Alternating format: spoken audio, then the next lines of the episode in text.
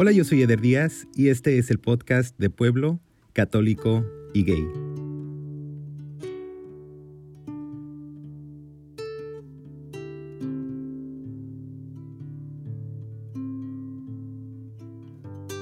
Yo soy Mar Ramírez, soy de la Ciudad de México, soy ex católica y soy no binaria. Bienvenida, Mar, al podcast. Gracias. ¿Creciste en la Ciudad de México? más o menos, por ahí. Em, viví en Ciudad Satélite como hasta los nueve años.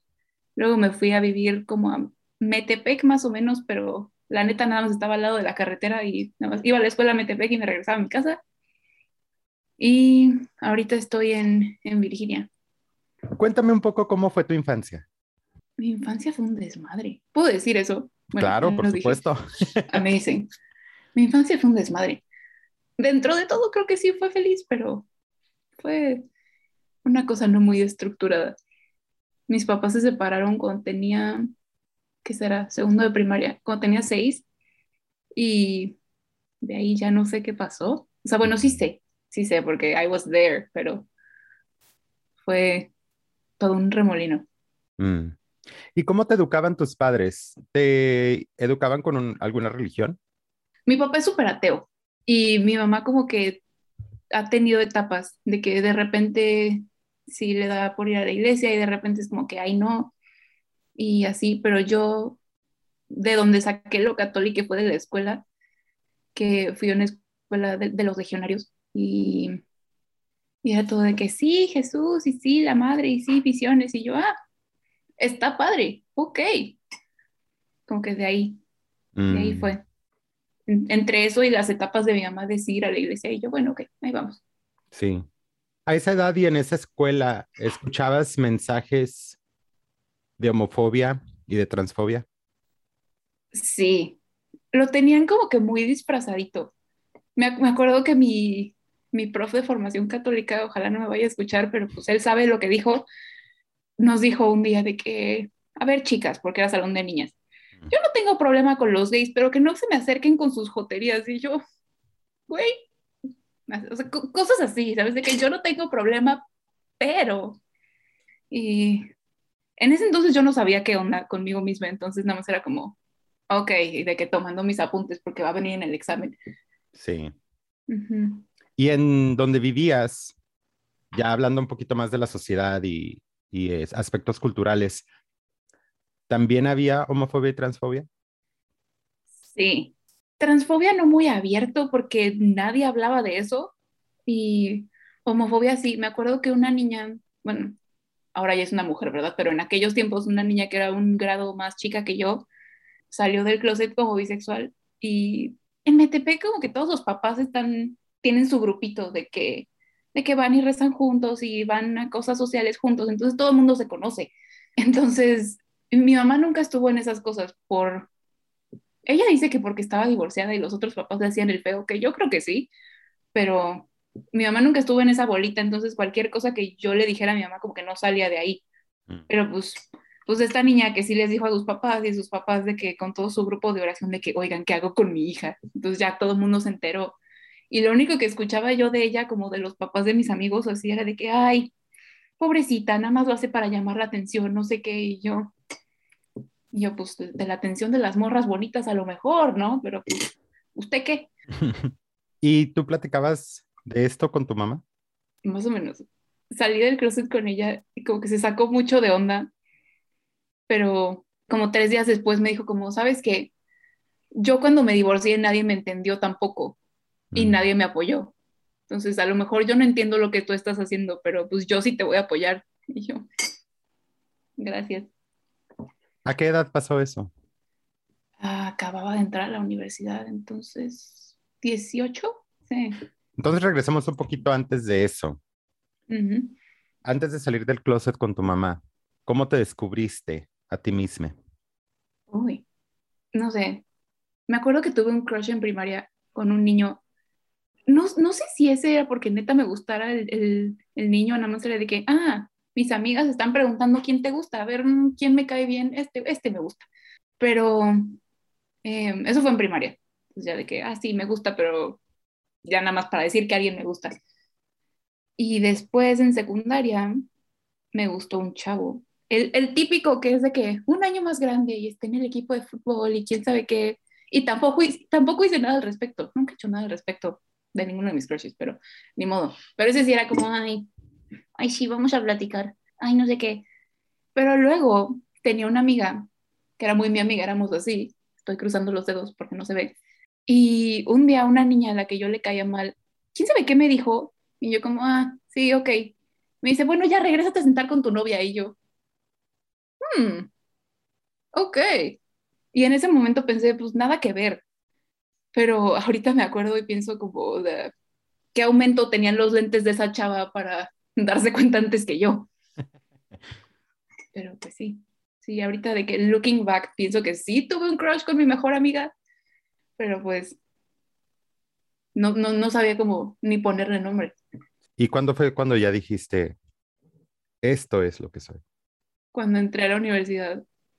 Y una, tenía una amiga que estaba en el equipo de fútbol, fútbol, soccer, y un día nos invitó a ver uno de sus partidos, y fui, y la portera del equipo de fútbol era muy bonita, era muy bonita, tenía pelo chino, así, como hasta aquí.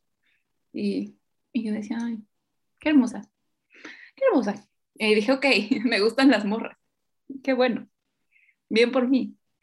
Y luego de repente el, el vato que era mi crush de prepa también fue a la misma universidad. Entonces de repente me lo encontraba y yo, mmm, pero también me gustan los vatos. That's fun. Y ahorita resulta que también me gusta la gente no binaria, entonces, Eso es bueno saberlo. Es, bueno, saber. Y tomas la decisión de decírselo a tu mamá. ¿Cómo fue esa plática? Estábamos en el coche, porque dije, de aquí no se puede ir. Y le dije, en el momento me dijo como, ok, lo que quieras. Y yo, pues sí. Y después, como que, o sea, días después, como que le, sacaba plática de que, ay, esta niña que me gusta, y la chingada, y me dicen, y me dicen, no entiendo por qué siempre quieres estar hablando de eso. Y yo, bueno, ok.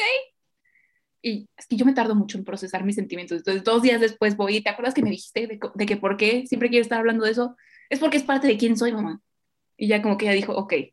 Y ya después fue lo de que, ya sabes, yo me divorcié y nadie me apoyó, entonces yo sí te voy a apoyar, shalala. Y pues desde entonces así es. Y, bien linda. ¿Y te puedo preguntar cuál identidad le dijiste la primera vez?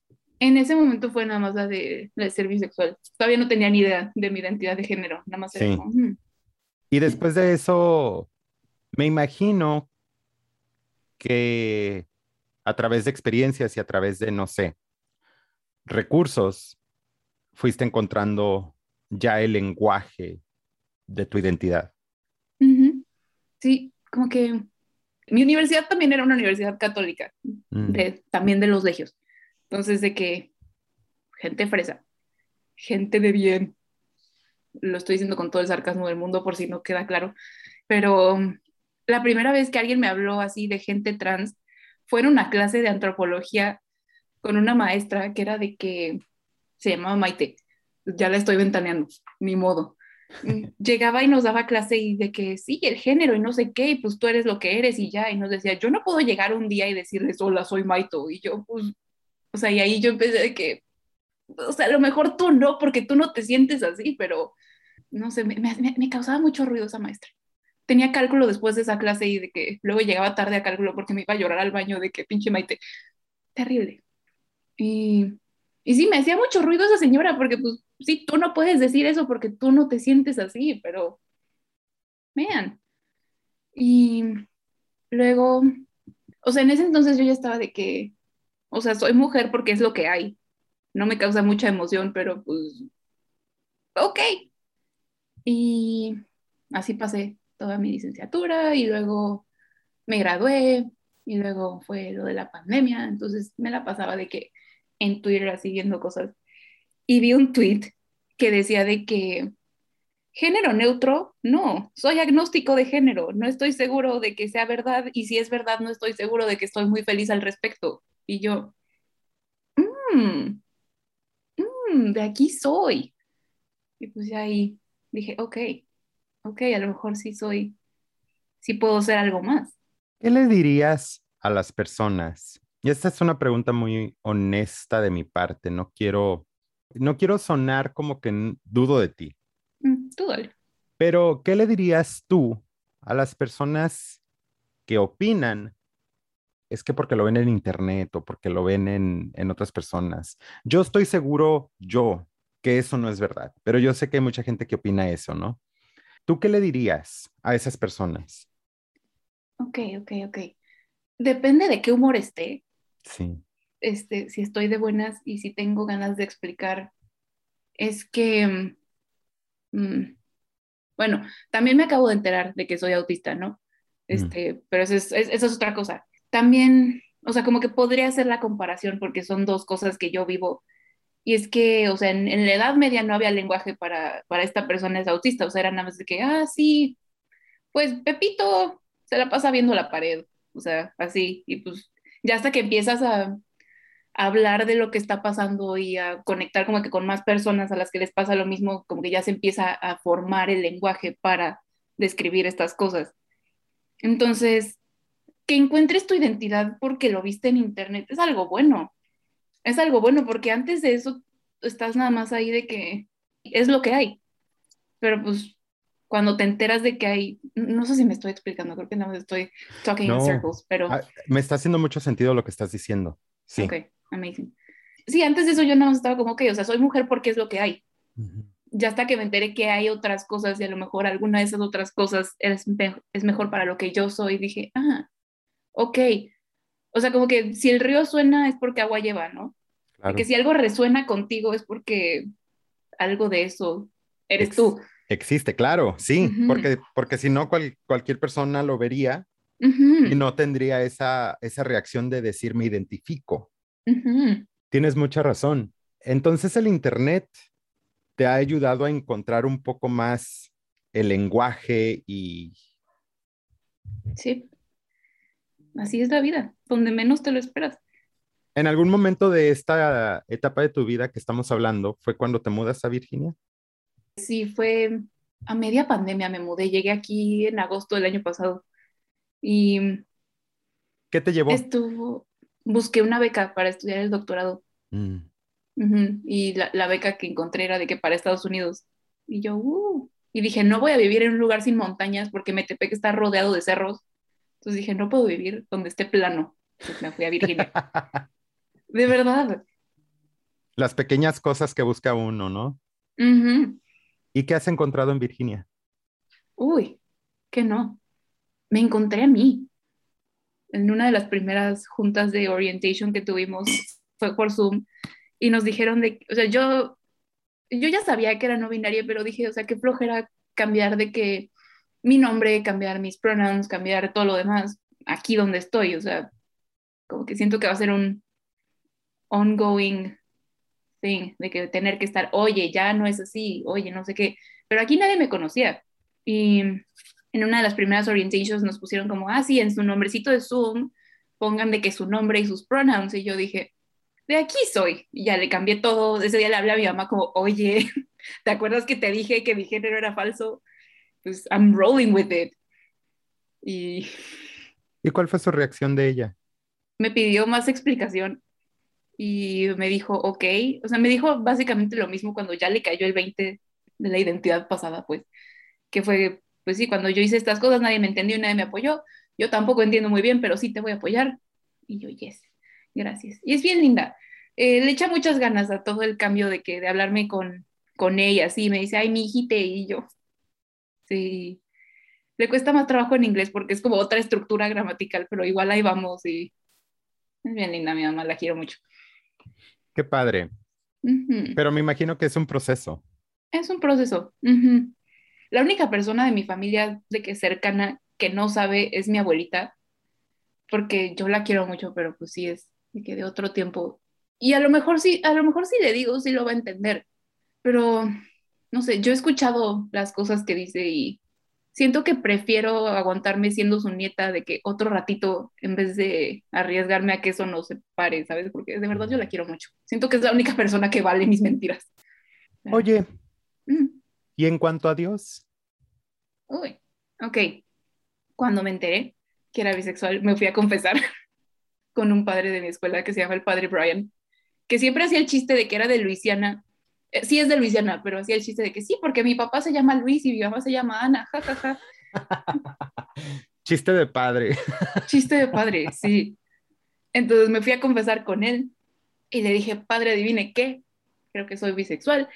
Y él me dijo que no tenía nada de malo, o sea, ahí mismo en el confesionario me dijo que no tenía nada de malo, que a fin de cuentas todo eso es parte del misterio de quiénes somos.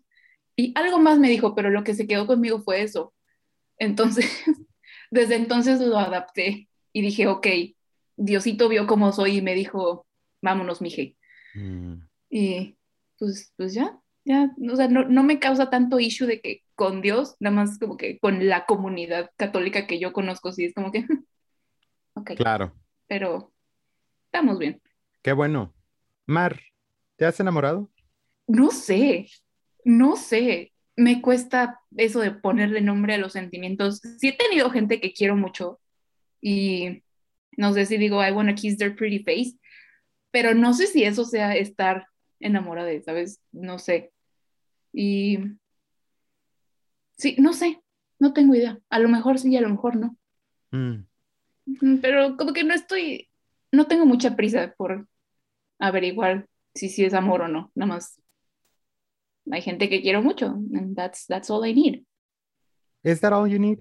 Maybe. I mean, I'm happy. Ya sé que esa es pregunta para el rato, pero sí. Pero sí. Me encanta que lo ubicas porque he tenido pláticas donde a veces pienso, ah, ahí está el final ya. Muy bien, al rato revisitaremos eso. Pero hablemos un poquito de Queer Joy. Es algo que no platicamos mucho en este podcast. Y me encantaría saber para Mar, en tu experiencia de vida, ¿qué es Queer Joy para ti?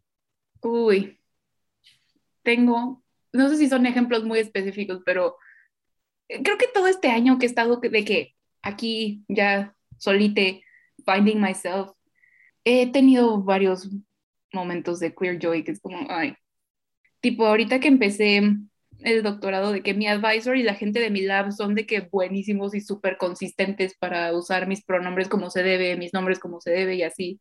Y cada vez que, que alguien se refiere a mí de que, ay, sí, they, y yo, that's me, that's me. Eso, no sé, me, me, empecé a vestir de que como me gusta, en vez de nada más de que, ah, I gotta get dressed. Ahora es como, mm, y si me pongo la camisa hawaiana con las chanclas, o sea, ah. it works. O sea, verme en el espejo y decir de que, that's me. O sea, neta, that's me. Es, wow, o sea, o sea, sí, porque antes, ajá, me veía y ahora sí me miraba en el espejo y no me hallaba. No sé, más desde que me corté el pelo, de que así chiquito, hermoso, de que me veo y es de que ahí estoy, looking good. Eso es queer joy, de que reconocerte, ahí estoy, estoy chido. Quizás esta pregunta sea un poquito más invasiva, pero ¿cuáles son los retos para ti aún para poder decir, I'm comfortable in my skin? Mm. Ok, no, sí quiero contestar, no es que le quiero pensar tantito. Claro. Um, no sé, de repente, no, no, no creo que esto tenga mucho que ver con el género y con todo esto, pero todavía hay cosas en las que quiero trabajar de que I want to be more confident y cosas así, pero ahí vamos. Eso y de repente, no sé, o sea, no me molesta que la señorita del súper me diga de que, ay, Miss, porque pues no la voy a volver a ver. Pero luego sí hay gente con la que convivo de que dos, tres meses por semana y es como, ay, hola hermosa, ¿cómo estás? Y yo, hermosa no. No sé cómo estoy, pero hermosa no. Mm. No sé, pero siento que es un poquito más externo. Sí. Pero I'm feeling myself, o sea, estoy, estoy cool. Oye, y hablando otra vez un poquito del amor, también creo que es importante que comencemos en este podcast a hablar de las diferentes formas que existen de amar, ¿no? Porque, porque también el amor lo tenemos a veces muy limitado a la estructura binaria, Entonces, para ti, ahorita, sé que puede cambiar mañana, pero ahorita, ¿cuál sería la situación ideal para ti? Ahorita, sí, siento que estoy en mi situación ideal, o sea, no estoy buscando una relación, no sé si estoy triste para una relación y no tengo muchas ganas ahorita, pero ahorita estoy, estoy, estoy bien, o sea, tengo, hice muchos amigos este año que quiero mucho y de que todos los días, bueno, no todos los días porque somos grad students, tenemos cosas que hacer, pero luego es de que, oye, vamos a lunch y oye, hay que hacer esto y oye, no sé qué, y ya viste, no sé qué. Entonces, esto, a fin de cuentas, tener una comunidad también es una forma de amor, ¿sabes? Y siento que ahorita es la que está como que mejor para mí porque ya sé cómo funciona. O sea, ya sé cómo es tener amigos, nada más ahora tengo muchos, mm. you know? Y sí, de que, no sé, tengo, tengo dos roomies con los que me llevo bastante bien y siento que eso también me sirve, o sea, de que escuchar de que gente de fondo haciendo sus cosas en la casa es como, está padre, o sea, está padre saber de que, que ahí están, que están bien. Sí. No sé, como que having people to look after, and people who look after you. Who are your role models?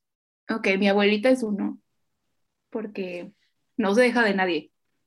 Y como que a ella le copié mucho de mi espiritualidad porque tiene de que en su repisita tiene sus estatuas de los arcángeles y también tiene sus budas. Entonces, es que pues, a quien me haga caso. a quien esté disponible. Sí, tiene su agua bendita para echar en su casa de que una vez a la semana, pero aparte de agua bendita, la mezcla de que con una loción que le dijeron los chavos de la central de abastos que es de buena suerte para no sé cuál mm. cultura, entonces él le pone su agua bendita y eso echa. Entonces como que pues, quien me escuche, sí. quien me escuche.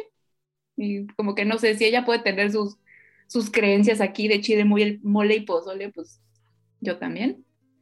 Y mi mamá es mi role model porque, ay, es muy fuerte mi mamá. I want to be like her no sé, la vida le ha echado unas curvas y ella, de que ya sabes, con el volante firme de que vámonos. Entonces, pues sí, también, I want to be ready for anything. Mar, ¿y qué le dirías a alguien que te esté escuchando que quizás se identifique con lo que tú has compartido sobre tu propia experiencia? Que a lo mm. mejor todavía están buscando lenguaje para identificarse, que a lo mejor todavía no se reconocen, Ok, está, está complejo porque los procesos de todos son, son diferentes, pero le diría que se dé tiempo.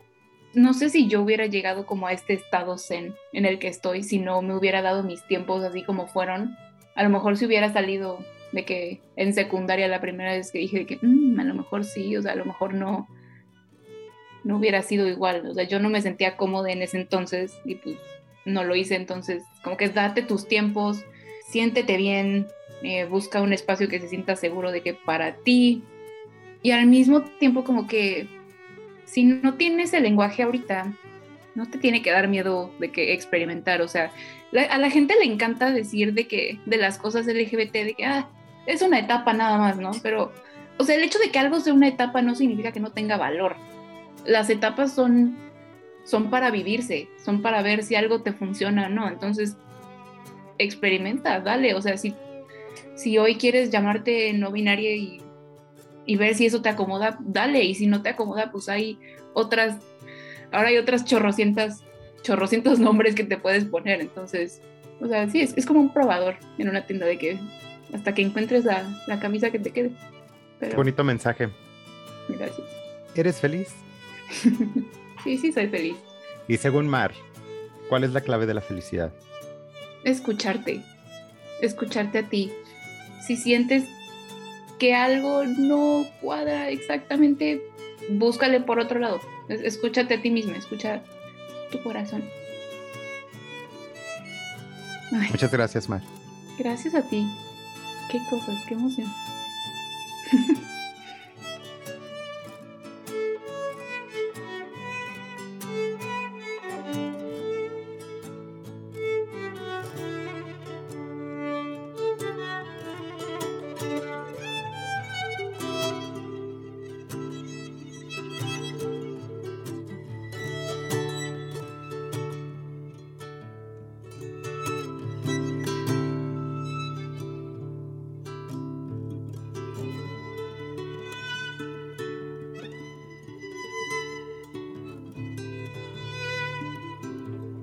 Yo soy Eder Díaz y yo soy de pueblo, católico y gay. Y yo soy Mar Ramírez, soy de la Ciudad de México, ex católica y no binaria.